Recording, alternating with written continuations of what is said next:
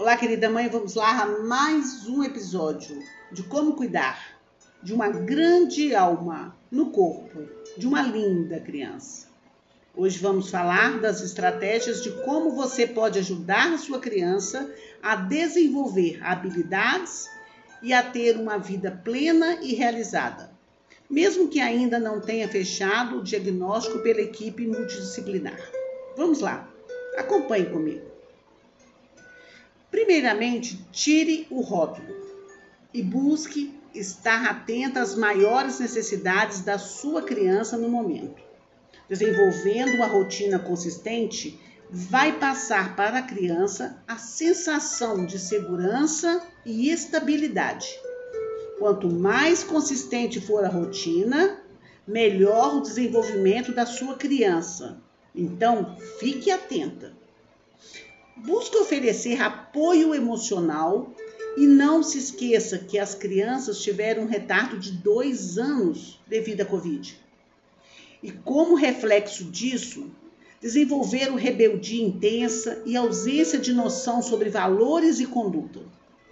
E na volta à rotina, desenvolveram vários problemas emocionais e sociais, como ansiedade e dificuldade em fazer amigos. Acredite, não está sendo fácil para os baixinhos.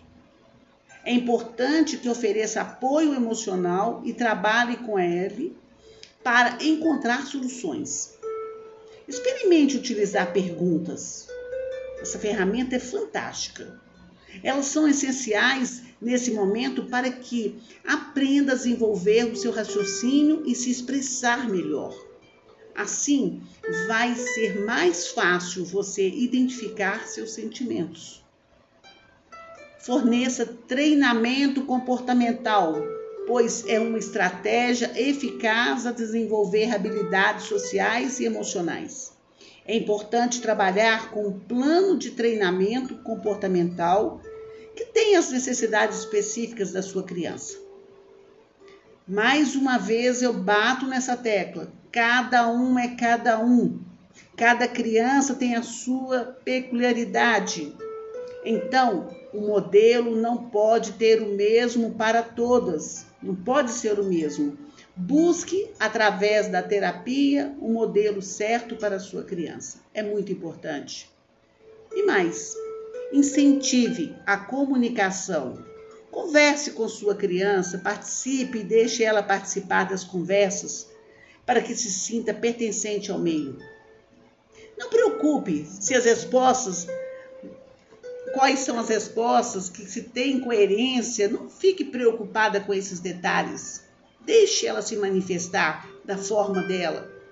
Assim, você estará estimulando a comunicação aumentativa e alternativa, melhorando consideravelmente a sua comunicação.